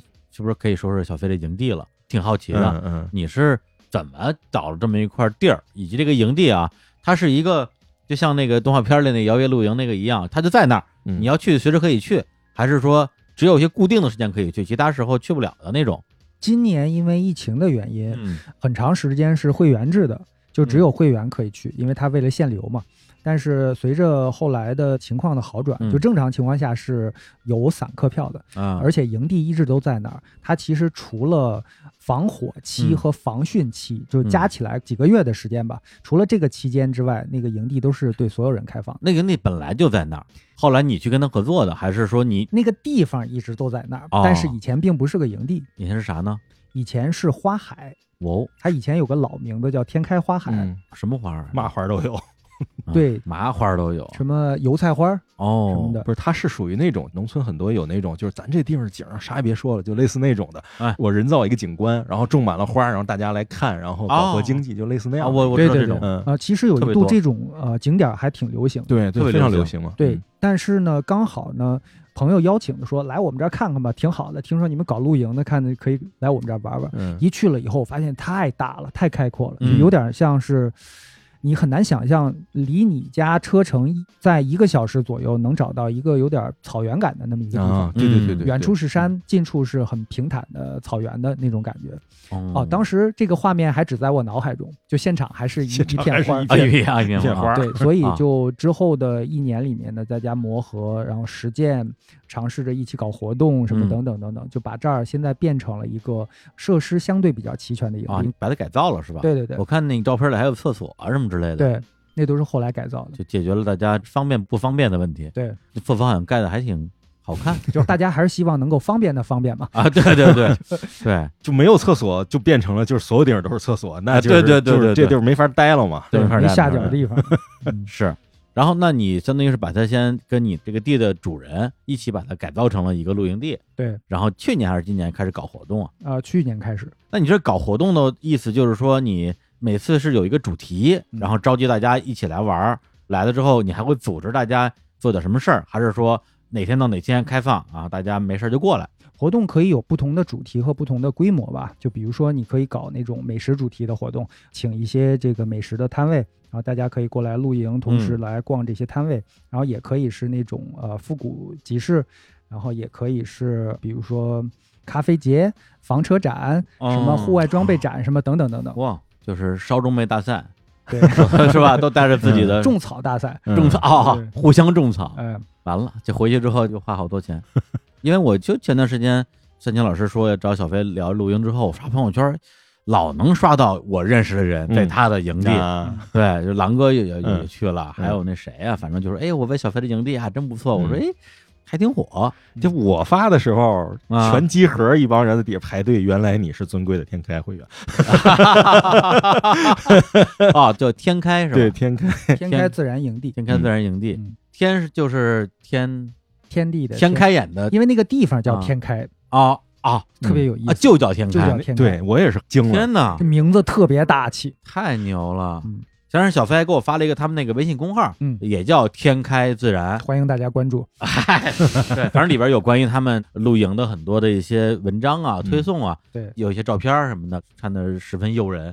然后如果想要加入你们的俱乐部，是不是也可以通过公号来咨询你们？对对对，没问题。啊，嗯当然不一定通过啊。嗯，不敢保证，但是我觉得应该大家都没问题的。哎呀你听我这个挑剔的人来啊描述一下他这个东西有趣的地方啊，我以为你要说挑的毛病，我的就是比较有趣的感觉是什么？嗯首先，很多人是想玩露营啊，或者说嗯想做这件事情。第一是他没有什么入门的机会，就是嗯这个东西其实是要看会看别人，看别人。嗯然后当你看不到别人的时候，你就没法玩。嗯，等于说有一个合适的场地，能够看到别人玩，这个事儿很重要。而且还有一点呢，就是当你身边没有跟你一起玩的人的时候，你很难走出这第一步，哎，对对对对没有勇气到一个野地睡一宿，这事儿听着挺可怕的。对对，这事儿太而且就算有，你也觉得说挺有难度的。别人嗯这三千嗯是吧？人家是尊贵的天开会员，但是人家带着老婆孩子去了，那我我跟着去跟人挤挤，这叫啥事儿啊？我也开不了口啊。嗯，所以还是需要一个对，需要一一个社区氛围。个这样一种东西。同时，你还得有一个这样的环境，因为现在北京周边啊，不是说没有这样的环境，嗯有些可能甚至他自己经营的也还可以了，偏人造的吧一些，或者说自然开辟的嗯。但是它这地儿随着疫情的原因，就乌泱乌泱往里进人，就是因为疫情原因，就现在真的是你所有的公园都在拍野餐照片，所有的地方都在卖房车，就是一堆房车开进去，三十辆房车开进去，每个后备箱打开，下面弄一烤炉，再烤串儿，就变成夜市了。嗯就它失去了你露营，尤其是我这，我不想跟你说话，嗯我也不想这么造。你可以在我身边像 NPC 一样耳语，但是你不能真的造到影响我的享受，所以你就不乐意去。所以有一个这样相对内部式的，或者说相对宽阔到可以让大家互相不影响的这样一个环境很重要嘛。还是相当于有有点像一个俱乐部吧。对，嗯俱乐部感的一种俱乐部感，而且因为它地方比较大，一千多亩地，所以说呢，假设有几百人在里面露营的话，都还算是低密度的露营。嗯，那你们这个尊贵的听开会员啊，是到底有多尊贵啊？是门槛特别高，要先给他啊，没有什么门槛儿啊，什么什么没有门槛儿？有最早的时候最可恨了，然后啊还得发照片儿，还得认证。然后然后做一百道题不，是，主要是还是怕那种开房车或者来烤串儿那种潮白河边摆上烤串摊子那种大哥，啊就，乌泱乌泱往里进，还是我觉得有这种担心吧。还是要找一些同道中人吧。嗯，就是你得好歹就会玩。其实要求没有大家传的那么高，嗯，但确实，如果要申请办会员的话，嗯是要有几张你日常露营照片儿，哦，证明你是会玩的人。对，那其实我们在这个审的时候，主要嗯看的是什么？不是说你的装备有多贵，嗯，或者说你搭的有多好看，主要看的是你的现场是不是一片狼藉。哦。我觉得有些人可能会有误解，是觉得我用了一两万的帐篷，为什么没有给我过？是不是让我 换三四万的帐篷？但其实是因为他在玩的过程中对环境有破坏，嗯或者说对其他人的体验感是有会破坏影响他人的体验。哦对，嗯，然后经过沟通，他又觉得自己没毛病时候，这种一般就不让过了。嗯哦，原来这个门槛还真不是吹出来的，是真有门槛。不过他这个门槛儿我觉得还挺高的，因为你甚至不懂的人，你是无法发现他这个地方的。嗯，你要是不知道这个营地的，嗯首先你我觉得没有什么可能去从路边儿啊啊或者路过什么的情况去发现，比较隐蔽，对，比较隐蔽，而且它这个隐蔽是隐蔽到你进去之后，你甚至看见它那个大牌子了，一个完全跟周围的那种农村的设施什么格格不入的一个特别时髦的一个牌子，嗯。然后到了门口，就算是签完了票什么的进去，你都不觉得哎我到了没有，然后拐个弯一到停车场，啪眼前我嗯。去，这种感觉冲击感非常强。火人节了，有点像我当年第一次到那个昂西的时候，啊。就是你都在山边穿梭，你也不知道前面小镇什么样，啊，突然带到这个小镇的时候，就是眼前是一个市政厅的一片草地花园，嗯在前面是一个湖，嗯湖前面有法国美少女在那儿那个穿着比基尼游泳，嗯，然后湖的对岸就是一个高耸入云的大雪山。就类似这种感觉，它这边也是，你去了之后往下看，就是层层叠叠的这种营地，嗯然后嗯有草，然后有车，有帐篷，有小孩在玩就你仿佛能听到鸟语花香。嗯然后在营地的尽头是大山，嗯，所以有很多人在进门前心里都是抗拒的，嗯 哦，但是进去之后呢，发现是别有洞天。对，一个巨型的桃花源，嗯。嗯，因为我们在日本在玩的时候，也是能够感受到，其实你的玩的苦难程度或者跟你享受程度和你的看不场是有，嗯。就是你的营地，就是嗯。日本叫 camp 酒，就是跟你的营地是有关的。那我玩过最好的是那无印良品的 camp 酒，哦，无印良品在清景泽以北有一个露营场，哇，嗯。那简直好的就真是素的有，就是无印良品那风格，就 各种它风格很统一。嗯。然后你到它这个营地也是特别好看的那种植被，嗯，然后再加上它的整体大家风格很统一的感觉，再加上他们那个就是刚才说那厕所盖的特别漂亮，设计风格特别棒，然后有人在那洗东西啊什么的，嗯你会觉得哎呀，这个地方我好像待的时间有点短。哦，对丹天老师，你这个形容的让我一度怀疑我是不是给你塞了钱了。我记得没有，我没那么大方。不是朕就是这样汉子，是因为前面聊了好多关于这个露营的一些这个硬核知识吧，科普。我说，哎，那行，节目也靠近尾声了，嗯，给小付老师打来广告。后来发现人家也不需要打广告呀，我都到不了标准，我都及不了格，打什么 对，还打什么广告？就我唯一能给你开的绿灯，就是我可以手把手的教你买什么和怎么搭建。但是如果你在现场摆出来是乱糟糟的，我也帮不了你了。我是不是得从买车开始？那倒不用，不用。其实对设备没有要求。啊，呃他也卖散客票嘛，啊就是你可以不是他的会员，但是你可以买散客票嘛。那散客进去之后能干嘛呢？散客和一般的会员的区别，可能就是车能不能停得近点儿呗。对对对，哦，散客就是也欢迎，因为你有这个地方，大家一起来体验一下，总是好的嘛。但是你就别瞎开车啊什么的，你规矩也不懂，你就把嗯车停在停车场就完了啊东西该拿拿下来。哦，而且你没有帐篷，他那儿也有帐篷。啊，对对对，我就要问啊，就是因为咱们聊半天，最后我怎么也得研究一下这个，万一我要真想去，像我这样的人，嗯，对这种野奢 野 野奢风格的，对，就是在你们那儿有没有我的立足之地？目前来讲还达不到你要求的服务。我我我我不说野奢，就是说，如果我我也没有帐篷，没有设备，是必须在外把这些东西全买齐了、配齐了，嗯。我才能去，还是我就是空手去，然后你那儿现成都可以租啊什么帐篷租赁什么的都有，包括全套的你睡觉的一些装备都有。啊？但是如果说呢，你是想要吃的好一点，嗯可以自己带一些户外烹饪的东西。嗯，就是他那儿的提供的食物，就是说你饿不死而已。哦，也就是说，如果我那儿想吃个什么烤牛排，嗯你嗯，就得自己带，那废话，自己带牛排。不是就就就人家不卖这种东西呗嗯，就卖个方便面。但是我玩完之后发现，他那儿有一个特别好玩的地儿嗯是什么呢？它有一个公共厨房区域，啊，就等于说你自己带的食材，你都可以搁他那公共厨房区域的冰箱里。嗯而且他那儿还有好像是免费用的那个炉头吧，炒菜用那个炉头什么的，就是那种像外面吃小火锅的一样那个灶盘，嗯，然后你可以自己带气儿，或者从他那买气儿什么的装上，嗯然后点上火就可以自己开始做了。嗯，我觉得比我想象的还要先进好多。嗯，那个其实，在有大活动的时候呢，是餐饮区，哦，但是在没有活动的时候呢，日常是所有的玩家都可以使用的，包括嗯那里的冰箱，嗯包括那里的桌椅。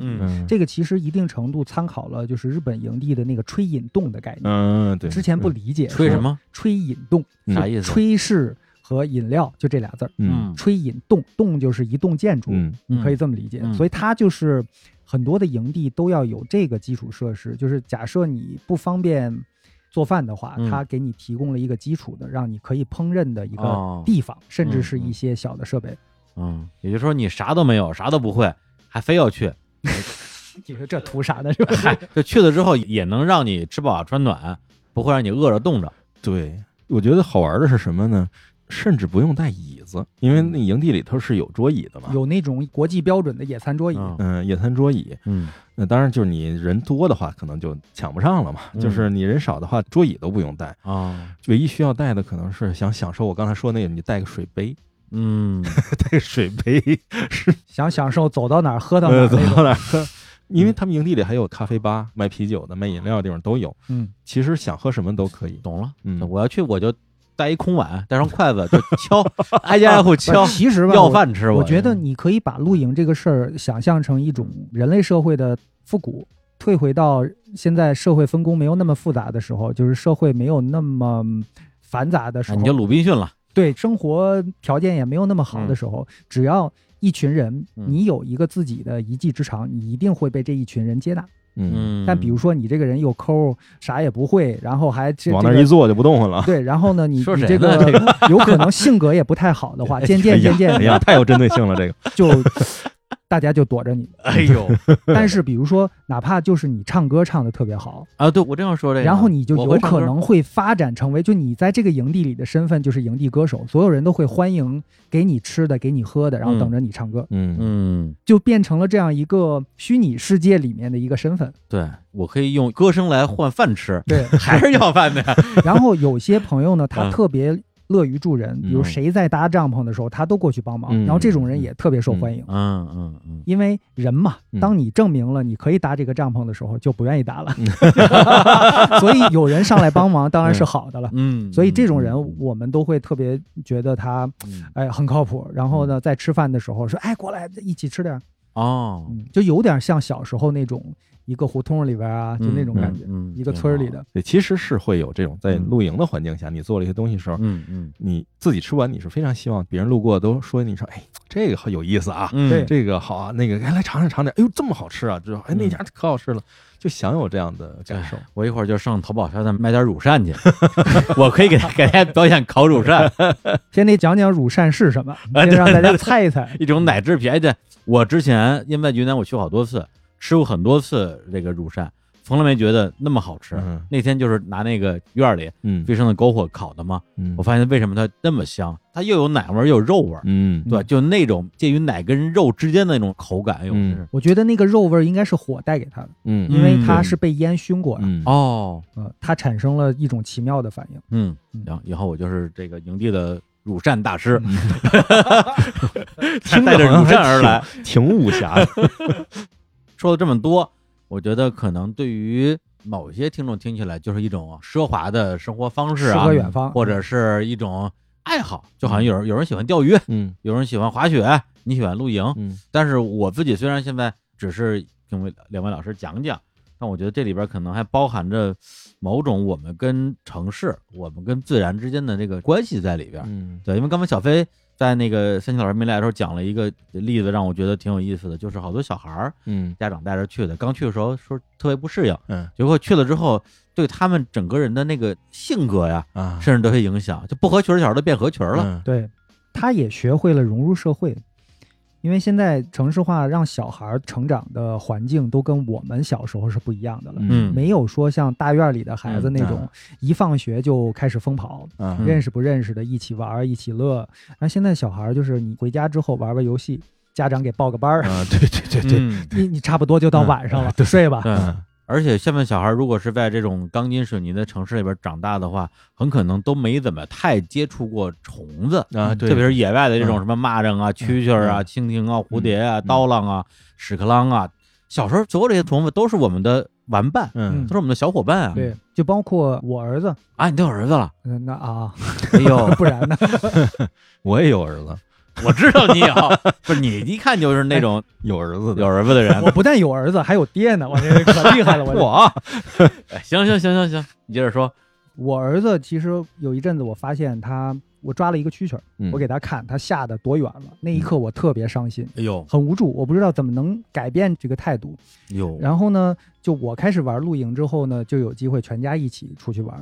他接触的多了，现在他到什么地步呢？他看到蜘蛛，他可以拿起来玩一会儿，然后再、嗯再给它放生。嗯就是他对小动物是那种嗯包容。并且好奇，并且嗯很友好的态度，嗯我觉得这个才是一个正常的人类应该有的状态吧。更自然的一个状态吧。对对，因为前两天我也看篇文章，是一个移居大理的一个城里人写的，说什么什么千里迢迢来到大理，却被这里的什么昆虫、什么蛇鼠嗯吓破了胆。但它是一个开玩笑的一个写法，因为是很多人向往田园嘛，嗯就去了之后，昆虫什么的其实倒还好，嗯很多人真的是蜘蛛、嗯老鼠，嗯好吧，黄鼠狼。嗯可能偶尔真会见到蛇，蛇真是吓破胆，嗯真是吓得说，哎呦，这个村里套路深，我还是我还是回城吧，嗯就这种感觉。但实际上，像我这种真的是从小在村里长大的人，我觉得这不很正常吗？嗯对，对，但是蛇不是天天见啊，嗯但只要它没有那么大的那个危险，也没啥的。在人类普遍城市化之前，嗯不就是跟那些小动物大家也算是嗯和谐相处的？因为不了解吧，所以产生了这种认知的偏差。我跟大家说一个事儿吧，就是很多人会问到我们说，哎，你们那儿去露营，这个草地上有没有虫子什么的，有没有什么蛇什么的？我们说肯定得有，必须得有。哎呦，然后很多人就说，哎呦，那去不了这个，去不了我害怕这个。嗯但是我跟大家说一个更可怕的事儿：假设一片草坪、一片野地嗯没有这些东西，你能想象打了多少药吗？嗯对打了那么多药的一片地方，你敢上去待着吗？就你家嗯孩子嗯在上面打滚儿，你们家狗还吃草呢，啊，是吧？嗯对，所以想想其实蛮可怕的。到底是农药可怕还是虫子可怕对嗯的问题？嗯，而且小虫子它正常情况下，包括一些小动物，它不但不会伤害你，还会躲着你。对。但是我现在没有那么喜欢玩虫子了，嗯但小时候我觉得虫子这东西真觉得能玩一辈子，就嗯特好玩。嗯就屎壳郎什么各种，真真的就是你不嫌它脏，还有那些各种金龟子啊，还有磕头虫啊，嗯包括蛐蛐儿，我就能分出五六七八种来。嗯怎么可能去害怕这个东西呢？嗯真的，现在好多的都不是说小孩儿，可能比我小几岁的，在城长大的，有的人分不清蝈蝈跟蛐蛐儿。嗯嗯我说这区别也太大了吧？嗯但是你知道这些东西，不是说有多了不起啊，嗯我是觉得。我还是觉得人是从那个地方来的，还应该是把它划归到常识的范畴吧。对，而且回到那个大理那边，也不是只有老鼠啊、蛇。你在路边上走着走着，一个松鼠跑过去了、嗯啊，大家不都觉得松鼠挺可爱的吗？啊，一会儿又有一个那个他们那个鸟叫戴胜，嗯那地方戴胜特别多，哦有一大关子那个、特别好看，嗯能看到好多好看的鸟。嗯，甚至我是昨天呃正好去那个奥体那边办点事儿，嗯我说哎那就顺便回我们学校北科大嘛，吃个午饭吧。嗯然后我打一个车下车之后，走到学校的那个门的过程之中，有片草坪，嗯草坪上有三只肥嘟嘟的喜鹊在地上溜达，嗯找食儿吃吧。嗯我说我感觉很久没有在北京见过这么悠闲的鸟了，嗯就是它那种状态。所以我觉得到最后就是我们跟城市之间到底是一个什么关系啊？嗯这这个这跟这个话题，说实话，最近我在日坛的这个节目里边还讨论挺多的，嗯因为可能确实我今年二零二零年从北京这个城市嗯我生活了四十多年了啊，马上就四十一年了啊，对，就是确实能够给我的这种压力感越来越超过之前给我带来的这种方便的感觉，嗯。所以我为什么我买了随心飞之后就真的就放飞了，是之前真不知道咱们祖国大好河山嗯。有那么好，嗯。老觉得说哎呀还是出个国看个西洋景儿嗯。没见过是吧？嗯。长得也不一样，语言也不一样，嗯。吃的也不一样，哪哪儿不一样。后来今年出不了国之后，我去了那么多咱们国家的这个大西北、嗯。啊，南边的福建泉州，然后再到什么江浙呀、宁波，发现发现都挺好的，嗯。而且嗯都没有体会过、体验过这样的生活。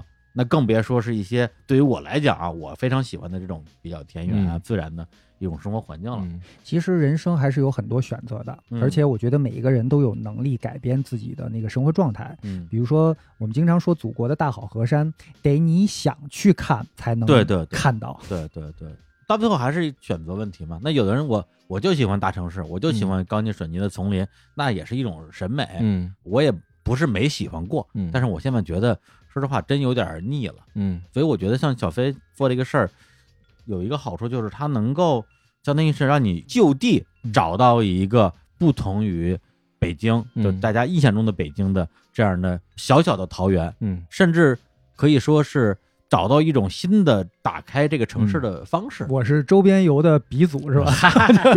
我是觉得，之前啊，在城市里生活是属于年轻的时候是拿命换钱的这个阶段，对对就是确实有那个阶段。嗯。为什么这几年露营啊，或者说一些奇怪的一些高端生活方式的东西在崛起，就是因为嗯。拿命换钱的那帮人到了拿钱买命的年纪了，就是你开始觉得，就是我再不来不及了，而且你现在因为有一定经济基础，你其实追寻的自己是梦想中的，或者在别的维度上见识过的那些所谓的田园牧歌呀、名山大川那种感觉，然后在这个里面单纯的像年轻的时候那种傻玩呢又没意思，嗯。你更愿意是有一定的层次感的，嗯。跟一个高手一起去了解自己确实了解不到的一些东西。嗯嗯。不管是奢华露营也好，还是户外这种生活方式本身，甚至于具体到就是天开这营地，其实你可以理解成是，就小飞拿他们自己的这种经验，一个高手已经打造出一个模板，嗯然后你在这个模板上，其实自己是一个即插即拔的这样一个部件，哦你把自己对对对。帮放到里面去，嗯他把其实配套的东西给你做好了，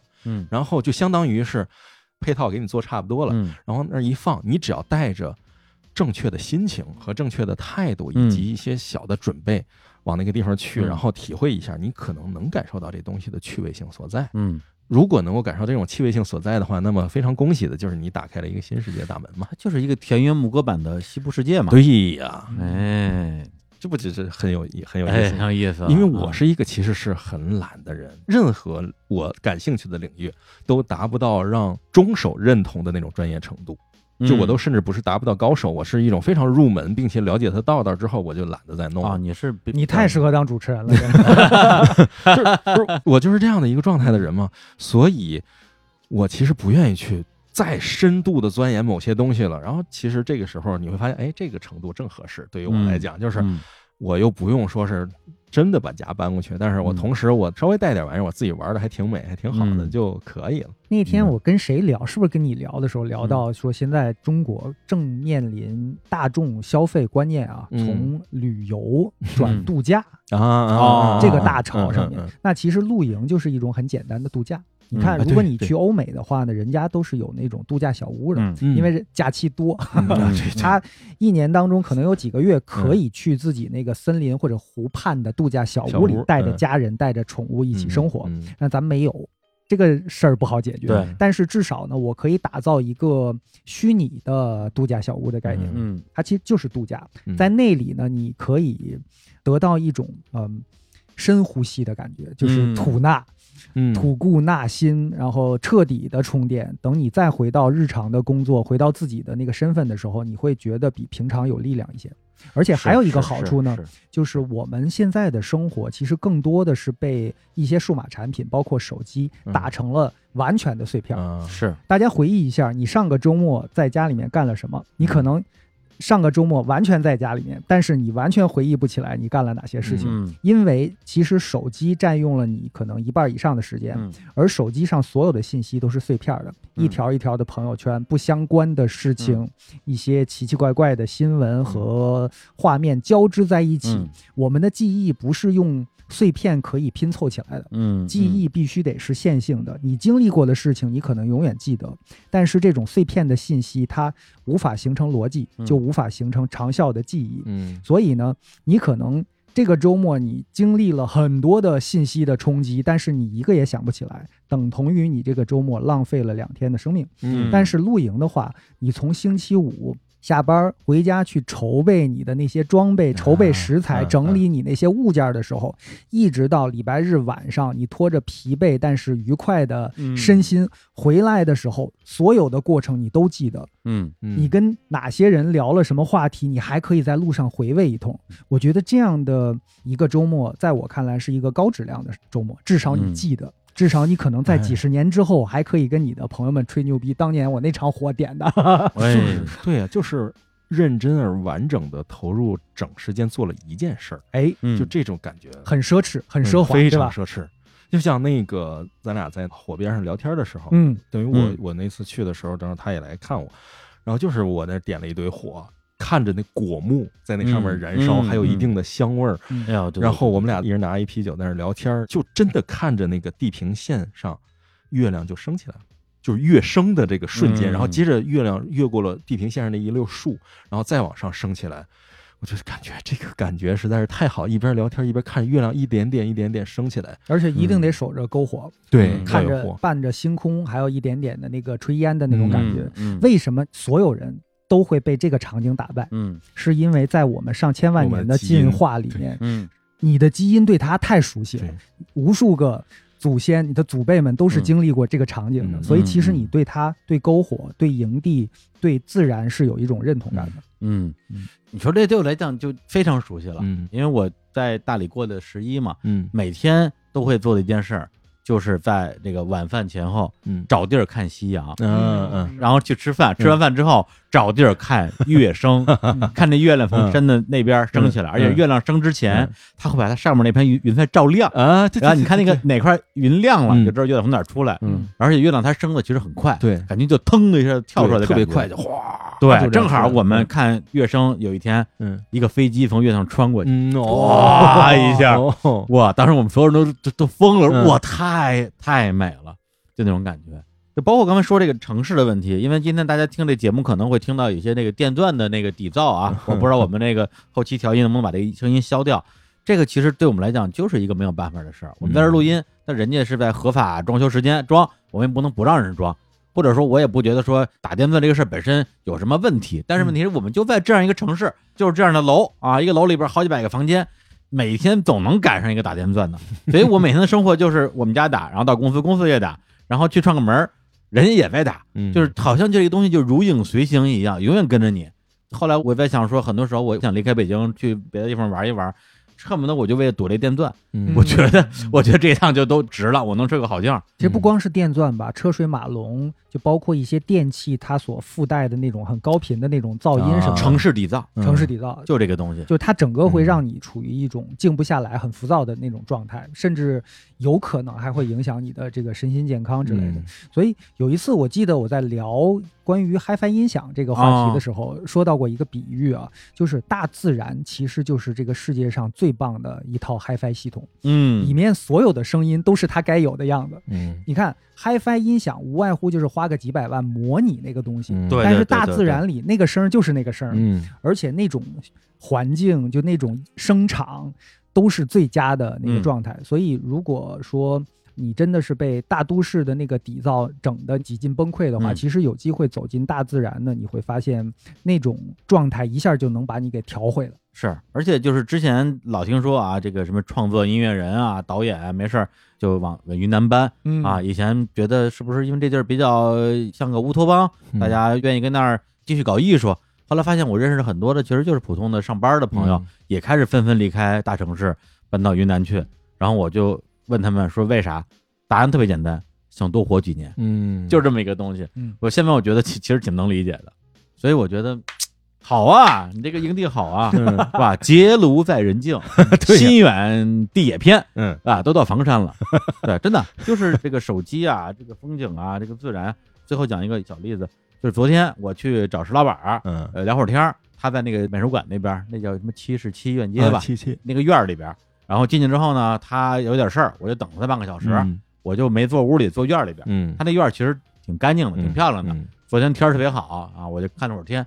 我说这时候等半个小时干点嘛呢？我说玩会儿手机，我说看会儿书，我还是办会儿工。后来我把手机直接就摁灭了，嗯往桌子上一扣，嗯我就闭着眼睛发了会儿呆。嗯，但是所谓这发了会儿呆是半个小时的呆要，晃，对，听一首歌单曲循环，嗯就是老狼啊，啊狼哥翻唱那首《Knock at Heaven's Door》，单曲循环。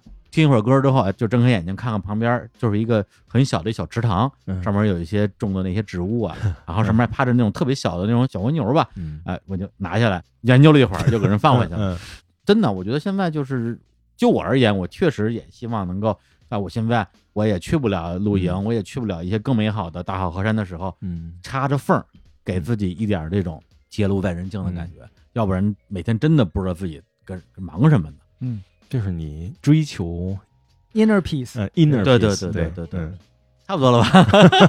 差不多，挺好，挺好，嗯。挺好。我觉得今天还是聊的挺尽兴的，而且我跟小飞实际上在录音之前，我们俩已经聊了一个多小我们已。经多干了一个小时的节目。了。对对对对对，嗯，要不然最后就就放那什么嘛，狼哥那歌吧。好啊，对啊，真的，就那首歌，我觉得首先歌本身就不用说了啊，嗯。鲍勃迪伦老师啊，非常经典的一首作品，嗯。狼哥翻唱的也好，嗯。而且真的他能够在那样一个环境里边，在北京这样一个城市，然后我再要见一个朋友，然后见完之后还还要回去录音，之前刚刚见完什么投资人之类的，啪插一缝，给了我半个小时的这种 inner peace 的这样嗯。一个时间，我觉得，哎呀，而且我觉得最后拿这首《Knocking on the Heaven's Door》总结特别合适，嗯就是这个歌名让我想到有有一句 slogan，嗯叫 “Work hard and play harder”，嗯，就是那意思就是嗯工作要努力，但是玩儿要更努力，就是生活要更努力。啊，那你看他这个歌名敲开天堂的大门，嗯，天堂是一个我们都向往的地方，但这个门得敲开，嗯它不是主动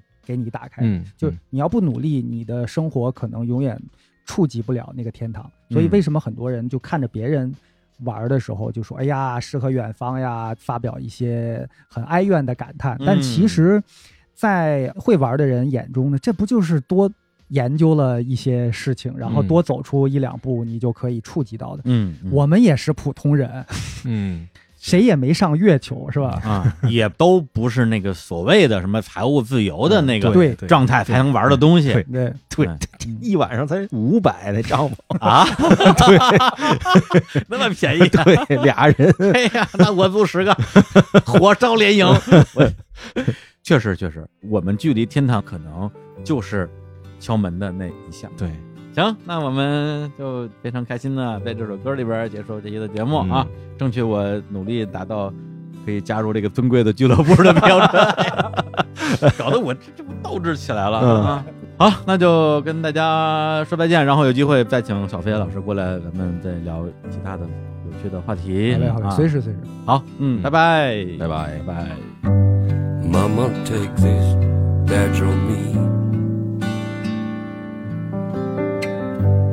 I can't use it anymore.